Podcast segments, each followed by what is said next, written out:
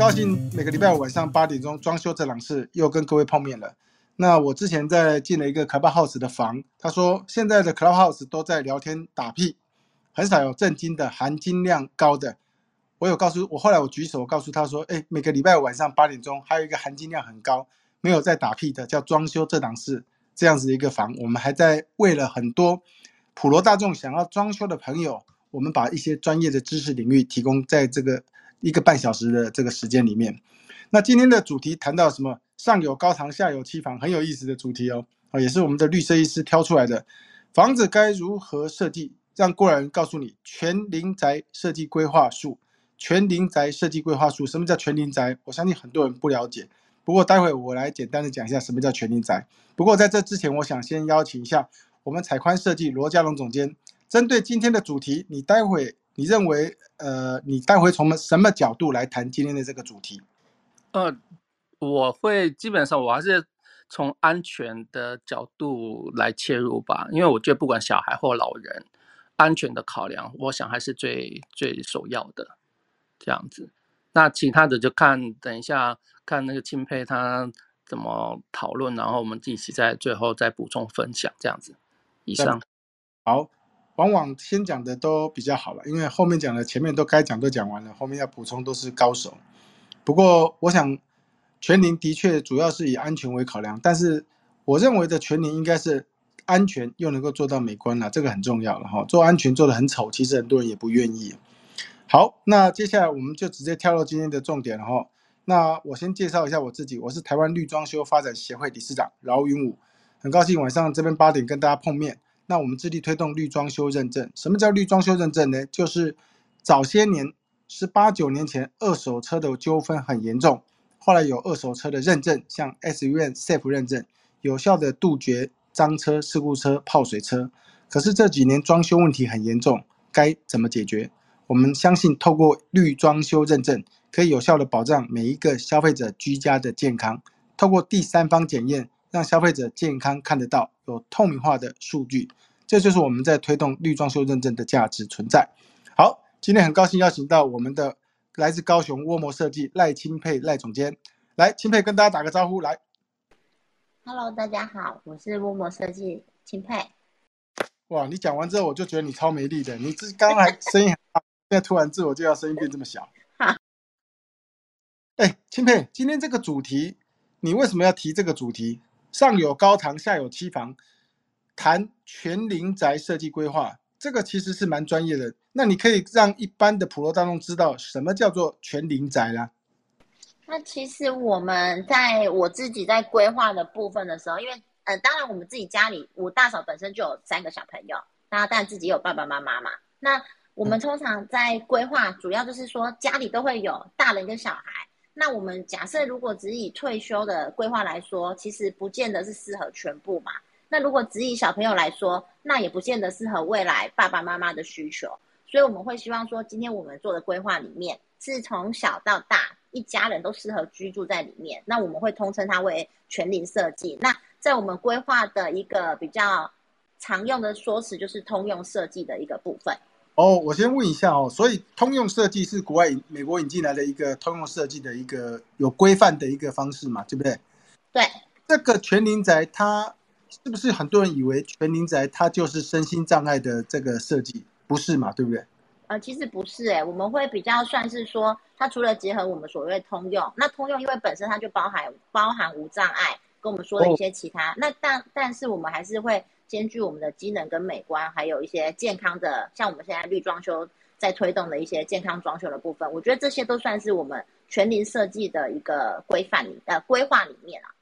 所以从另外一个角度讲，就是说，比方说。身心障碍者在一个环境下的确是要有一个适度的空间，哦，浴室或者是有一些呃，比方说让他比较方便的门的宽度之类的。但是这个是身心障碍，也是全龄的一部分。可是全龄它包含到了就是可能幼童，三岁幼童他没有身心障碍，可是这三岁幼童可能因为你的设计不当，造成他不小心跌倒、受伤、撞伤，所以全龄他是从一岁到一百岁。对不起，不是一百岁，现在活一百岁的人很多，从一岁到两百岁都适合的安全住宅环境，对不对？对。哦，我解我解释的很棒吧？很棒。那底下应该都听得了解。好，那我想问一下哈，如果依照你的经验来讲，像这种全龄宅或者通用设计，呃，设计该注意哪几个面向？像刚刚嘉龙有特别提到，其实安全是最重要。今天谈到全龄宅，我看大部分主要是在谈安全这件事。那安部分你从哪几个面向来跟大家分享？那我想说，我们先从简单的一个最容易就是了解的方向入手的话，就是我们会希望可以做到倒角设计。第一个部分倒角设计，对，那就是变成尽量避免就是有锐角，就是我们说的九十度啊，因为你变成说我们的柜子，如果你今天在一个高度是九十，或是高度是四十五公分，这个高度对于小朋友来说，他很容易去撞到嘛。那老人家在未来行动比较没那么便利，或是眼。眼花的时候，他就会很容易会去撞到脚，所以我们在规划的时候，我们会希望可以避免说，我们会做一个防撞处理啊，就是如果可以去做倒角，去让它就是修饰掉那个锐角的部分，或者是说我们会贴防撞的一个安全措施这样子。哦，对，哎，其实你那个如果桌子高度将近九十公分的话，如果它那个木头的角是锐利尖尖的话。哎，小孩子的眼睛刚好在那个高度如果他是可能是三岁、两岁、三岁多、四岁，那高度刚好在那边，其实是很危险的一件事情。对。那你刚你刚刚讲那个设计，如果说像我们居家，如果桌子我们可以贴贴那个防撞的那种软垫，那可是有一些设计，你说去做倒角设计，成本会不会增加？嗯，成本相对当然，因为它要去做一个加工的处理啊。可是如果以我们在大规划的部分来说，其实它不会到增加很多。那以安全性考量来说，其实它是最一劳永逸嘛，因为你就不会有什么防撞，如果不小心小朋友剥掉啊，或什么之类的问题。你这样讲到让我想到一件事情，以前早些年我我的房子哈，那个床有没有？因为床架是低的嘛，大概就二十公分嘛，那个床架有有木头，木头那个角那个角是硬，是那个九十度的那个那个。木头，我跟你讲，我每次有时候忘记忽忘记了晚上哦，要去回去睡觉的时候，转角的时候我就忽略在看手机。哦，一转那那个胫骨你知道吗？胫骨就是我的那个膝盖下面那个那一根前面的胫骨，那个踢到那个，我大概第二天我都看到黑青破皮呀。对啊，就是大概是这个部分，我们就是要尽量可以避免。哎，真的，如果说其实我们如果说设计能够做弧形，或者是说其实那个地方。我们可以去做保护贴，哎，我觉得我的胫骨应该不会那么容易受伤。对，那那我想特别讲一个是层板，因为我们一般比较常可能没有去会忽略的就是层板的，因为基本上我们现在其实，在因为像五哥比较高嘛，那我是比较矮，比如说一百六十公分的高度，我其实撞不到，但是你会撞到。一百六十公分你撞不到。我知道，就所以变成说，我们只要是那个层板高，因为我们不可能说设定到非常高，我拿不到嘛。所以它通常那个高度都会在我手拿得到的高度的话，那层板其实我们基本上也都会导导那个倒角设计啊。因为你比如说像你的高度，你可能不小心抬个头，或者是你不小心转身没有注意，就像你撞到脚的那个意思一样，你反而更危险，你有可能会撞到就是脸部的部分或者是胸口的部分。所以，我们反而就是层板会比较在特别去跟客户讲说，我们会去做倒角，就是避免他去撞到。哦，也对了，层板的部分，因为层板的高度可能就到胸前，或者甚至有的更高，快到脸。那基本上大家都是靠脸吃饭的。哦，对对对，所以这部分可能就是也是在设计规划的时候要去特别注意的部分。所以你会针对每一户的设计规划都这样子的思考角度，还是说啊，他们家有？老人家或者有小朋友，我们才这样做，还是不管是谁，我们都是这样子为他安全着。基本上现在我们是都会一一并考量，包括我们等一下会谈到的几个点。因为其实未来事情，或者是说我我们当然不是说希望发生不好的事情或什么，可是未来也不见得都会不需要啊。所以我们会在一开始规划，我们就会跟客户沟通，然后希望说可以去做到，就是我们未来不用再去大修改的部分，我们在现在都把它规划进去。嗯，好的。第一个部分就是倒角设计，尽量不要设计太锐利哈。这个其实我老实讲，我觉得每一个设计师其实都知道，但是往往会忽略，很奇怪。我还是看到很多人设计在那个有可能我们容易撞伤的地方，它那个角是很尖锐的，不知道是因为美观呢，还是因为怎么样哈？所以那个零零角角我还是常常看到。不过你会重视这个代表代表，如果消费者认同的话，代表着未来的市场趋势应该是美观是一件事，但是一定在一定要在安全的前提之下才能再谈美观。好啊，那第二个部分有没有要再分享的部分？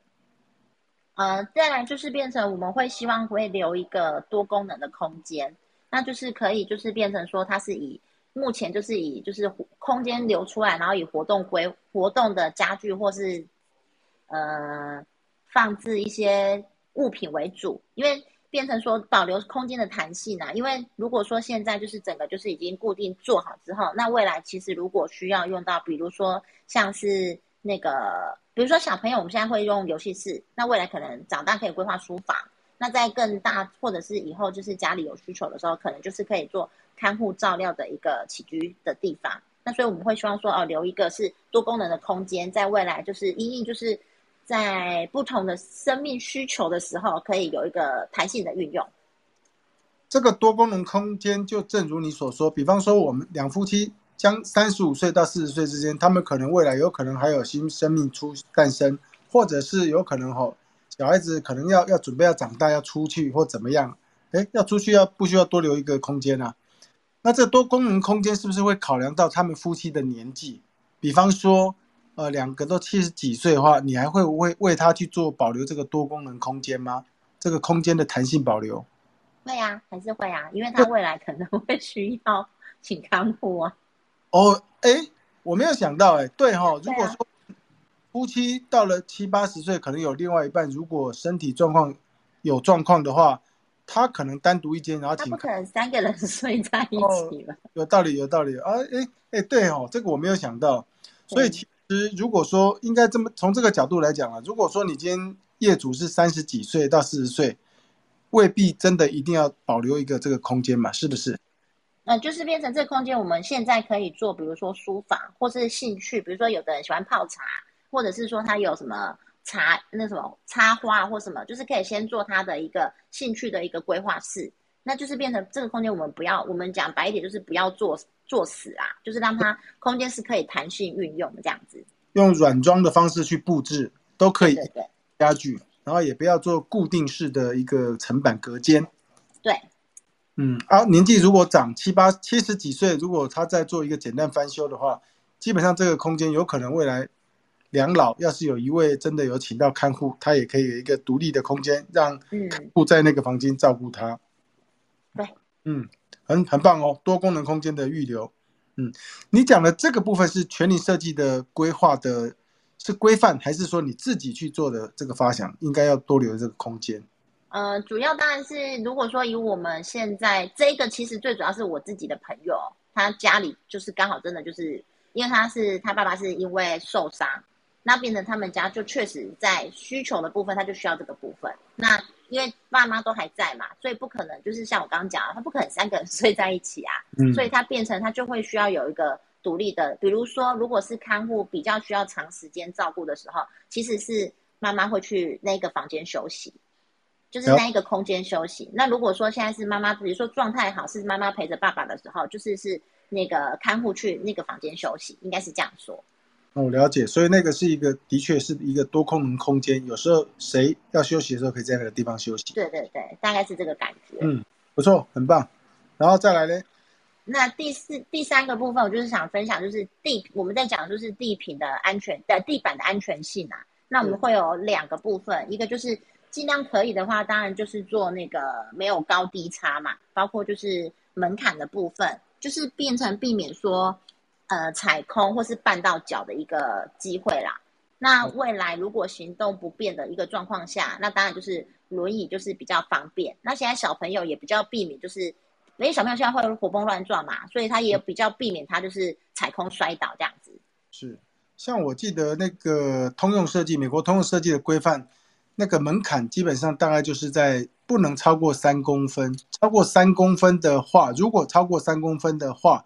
你在三公分那个倒角的地方，你要去做一个弧形，这样他们踢的时候不会直接踢到那个脚跌倒，因为它有一个弧形做缓冲。这个好像是通用设计里面规划规划里面有这个部分。嗯，哦，所以你嗯，所以你这个地板的部分，其实其实也就是说，像你刚刚提特别有提到，就是在浴室的地方，浴室的地，哎，浴室的地方你后面会提吗？呃，浴室会，但是也是一样，就是今它像现在其实蛮多建商，他在一开始规划的时候就是直接做就是全品的了，就是没有门槛了。哎，可是我问一下哦，木地板也好，高低差，嗯，那个木地板做合适那个算不算高低差？那个应该不算啊，那个算嘛哈？对，但是我们会一样，就是变成我们的起步条跟分割条本身它就是有弧形，所以它会去也是一样，就是它会去把那个角去修饰掉。哦，还有一个部分我觉得很重要哎，那个你把它修饰掉，如果它真的有做合适的话，哦，如果说嗯非必要喜欢真的要合适的感觉，那合适毕竟有高二十几公分嘛，对不对？嗯，高个十八二十公分出来，那个踩上去的那那个第一条，如果你有起步条，那个颜色至少应该有点不一样吧？因为我发现哦，老人家好像眼睛，就像有些我们走楼梯有没有？有些人楼梯有有楼梯，它的颜色都一样，它的那个楼梯踏阶的那种起头起步那个地方，它如果没有用一些其他颜色去做修饰，哎，其实眼睛花花的，你会以为整片楼梯都都是同一个颜色，不知道是哪一阶。所以但其实好像也是在这个考量上，也要做到这个这一部分的安全嘛，对不对？这个就是延伸到我等一下一起讲的部分，就是一刚刚您提到的是合适的第一阶嘛，那我们会讲要讲到是因为不是像我们南部比较多是住透，哎，这样讲不对，南部蛮多透天的啦，所以是。变成说它不可能说全部大家都住大楼全平面嘛，所以在透天跟你现在提到的合适的第一阶的部分，就是我们所谓的梯呃台阶嘛，梯哦。楼梯的台阶，我们其实会去做微突出，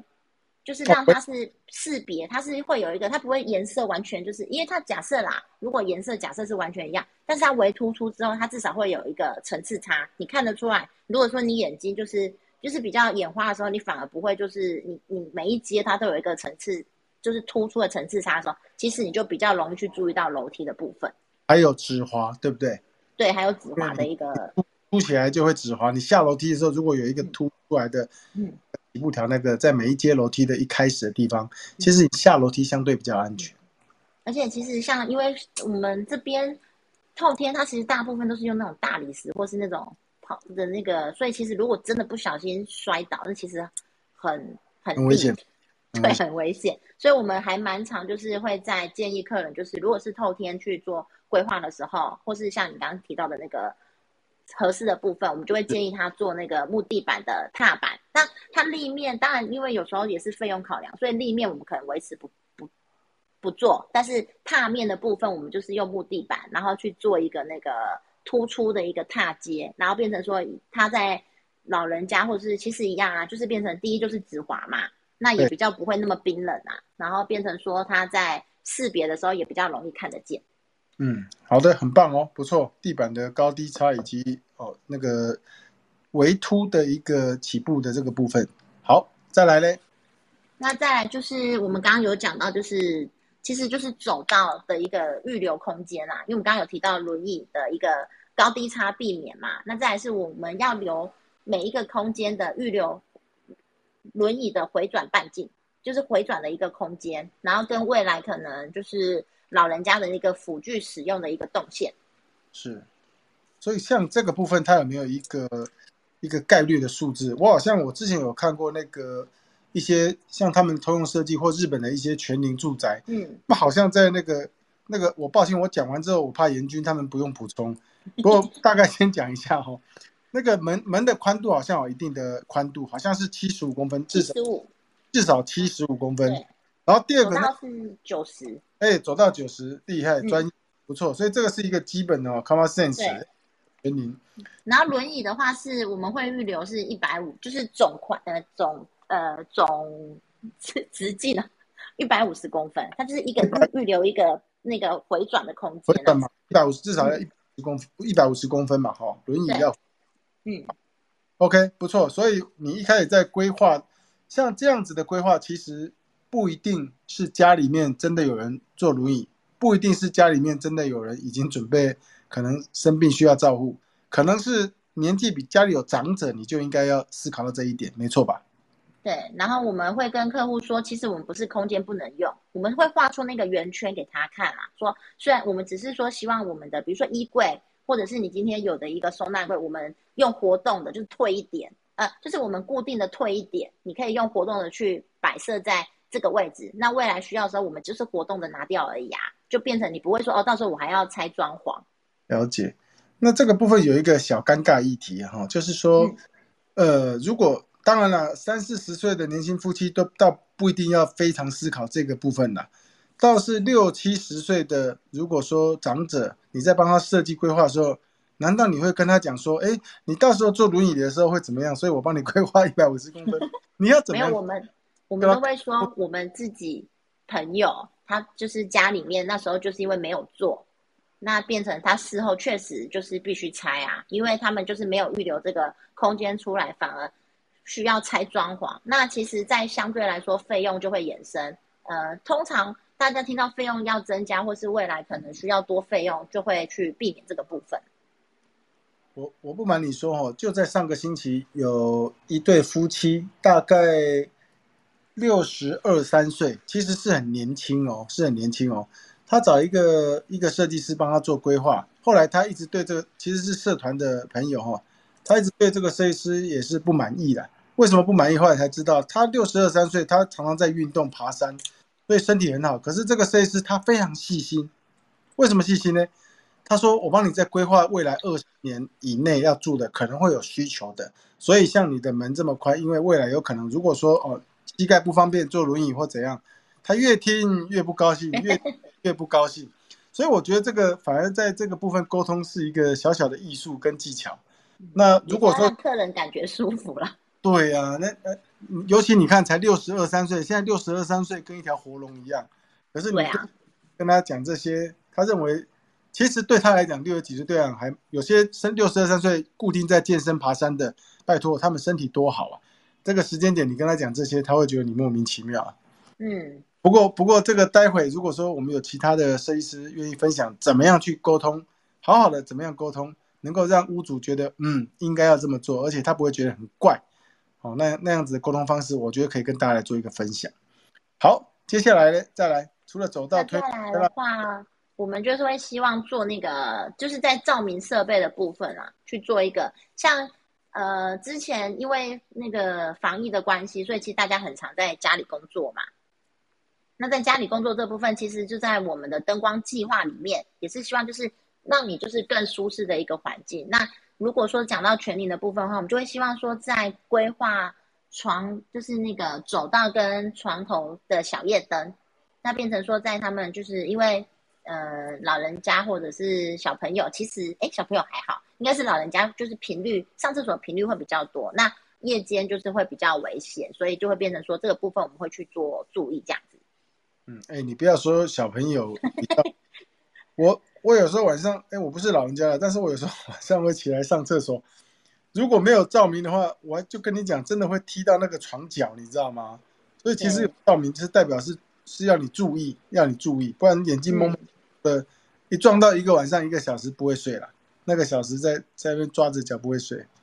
而且主要是有危险啦，有危险，所以那个适度的那个照明有没有说我们离应该是在下半段嘛，就是靠墙。在二十公分或者三十公分之间，那边在设照明设备是吗？对，然后我们现在也比较尝试会把它做在床头的里面，床头柜的里面，就是它有光线，但是又不太会影响睡眠。这样哦，类似建造，它不会是直接的这种比较刺激的灯光，比较对高的这种这种间接的照明嘛，对不对？嗯，对，嗯，不错不错。好，接下来呢？那我们再来就一个最简单的，就是我们玄关进门，就是我们会希望就是规划有一个穿斜椅的部分嘛，就是变成说，因为老人家他是下弯也不方便嘛，像小朋友又比较适合坐着穿脱鞋子。那当然我们自己的话，如果有穿那呃常比较常讲就是穿比较难穿的要绑鞋带的什么的，就是坐着当然你就比较不会有什么头晕目眩的。因为像我自己本身其实是有贫血啊，不也不是老人家，但是我就是贫血，所以如果真的。蹲低去穿鞋子，其实对我来说我也是不舒服，所以我觉得那个是很好去处理的部分。所以我觉得这个部分其实，在我们的就是讲通灵设计的部分啊，啊，全灵设计的部分的话，其实这个部分就蛮好解决，就是有一个穿鞋椅去结合鞋柜的一个部分。嗯，这个是对于其实尤其对于老人家啦，或者是身体像你说贫血或者是血压比较低的。常常哦蹲下来再起来头晕脑胀的这些这些朋友，其实，在有一个穿鞋椅是很安全的，很安全的哦哦，而且便利。我自己也觉得说，我自己家在第二次设计，我在门口一进门的玄关处就有一个一个可以坐两个人的一个玄关的穿鞋椅，所以我觉得这个部分对我来讲是很方便，因为我们我的我打我运动打球，我的膝盖越来越不好，所以我现在穿鞋子有时候 脚一只脚这样子还会晃晃晃来晃去，所以我觉得有椅子真的对我来讲是很方便。相对方便很多啊，嗯，对对对，嗯，那这个房子，嗯，我可以住再多住个二十年，到六七十岁应该还可以。你可以住到 两百岁。哎，我没有贫血啊，可是我尿的问题啊，所以可能照明设备对我来讲也是很重要的，也是很需求。好，再来第七章，还再来我们就是会讲到浴室的安全规划，那这个其实算是很常会去讨论到的议题，那我就分析。主要当然是止滑的部分，大家一定都比较清楚嘛。那我们会反而就是多一个，那其实是我之前在看到，应该也是日本的一个设计，因为日本在全龄的通用设计这个部分，他们做的比较周，我觉得他们设想的蛮多的啦。所以这个部分是我从那边去学来，就是安全扶手的部分，我们自己现在也会去做，就是所谓的，因为现在发泡板是有木，就是可以做的像木纹，就像我们一般的木板。所以我们会去用木木板的那个发泡板去做我们的层板，当就是它可以置物，又可以顺便当扶手。所以我们现在在新的，就是假设是我们已经是老屋翻新的部分，这个部分我们就会在它的浴缸旁边，就是那个什么，还有马桶啊什么的，我们就会直接去做这一个规划。那如果像是新房子的那个比较，已经我们就变成直接在帮他们有需要的话，我们就是直接在在帮他们钉一块啊，应该是这样，我们就会去多做一个。安全扶手的一个部分，是，所以这个在预测里面做安全扶手，其实是有必要的。因为我父亲，我父亲今年九十七岁，我大概在呃十七八年前那时候才开开始帮他装浴室、浴室、厕所，包括还有就是有一个走道会有装那个扶手。我们在七八零年开始安开始装这个东西。啊，我觉得你讲的那个浴室的部分呢，有真的我因为我。看过一篇报道，尤其最近的报道，他说：“哦，我们的国国际组有统计过，六个长者就会有一个跌倒的经验，然后其中过半数都在哪里跌倒？浴室啊，住家的浴室地板湿滑。所以在浴室跌倒过，你有？对啊，所以我可以理解。所以因为你年纪应该是还好，如果说真的老人家一旦跌倒，尤其在浴室跌倒，这个伤害是很可怕的。对。所以，我反而觉得你，你刚刚讲浴室除了那个扶手之外，门槛之外有没有浴室门槛？然后扶手，还有那个门开门的方式。如果老人家在里面洗澡不小心滑倒，他如果刚好身体挡住那个门，如果你的门刚好是从外面要进去是往内推的话，糟糕了，因为他他开不了啊。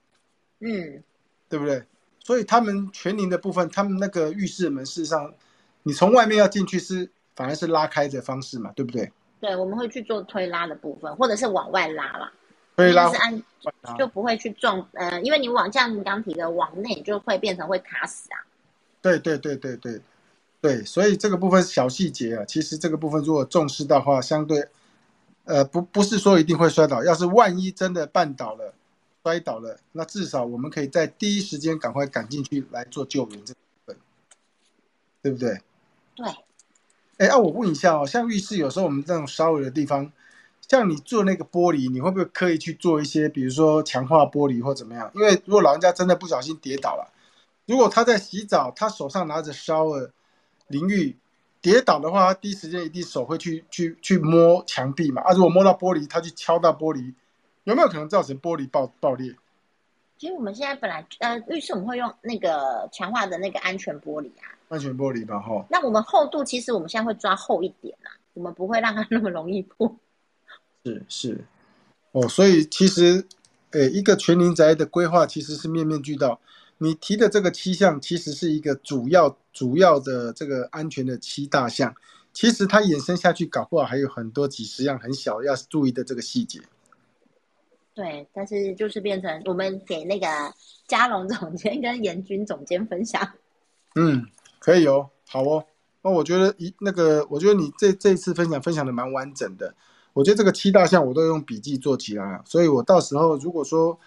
我到时候那个那个装修小五郎拍的片的时候，我想就用这七个主轴来做我三分钟影片的的这个引导，给每一个未来想要居家全龄设计，如何避免年纪大了或小孩子在这个设计里面因为不当的设计产生危害造成的这个伤害。哦，如果透过这样三分钟影片，能够让他们知道说，哦，原来我这么做，而且其实不会花太多钱，可以避开这样子的危害，其实是一件好事。对、好，感谢你今天的分享，有没有最后要补充的？呃，最后要补充的，其实应该是说，我会希望就是来做分享，然后跟就是大家可以去做这个讨论部部分，就是主要是我觉得很多人其实他不是不想要，他是不知道。所以我觉得就是变成说，我们透过这样分享，然后让大家可以去知道，我们有一些东西，我们多一些小细节的一个注意，那可以避免掉很多不必要的一个伤害。哇，感谢沃摩设计赖钦佩总监今天有史以来最完整的一次的分享，太棒了！哦，你这分享大概我们在开开开房也开了几十次，这一次是你最完整的分享，非常感谢你，应该有努力在做功课，非常感谢。好的。今天晚上装修这档事到这边告一段落，谢谢各位今天晚上参加，拜拜喽。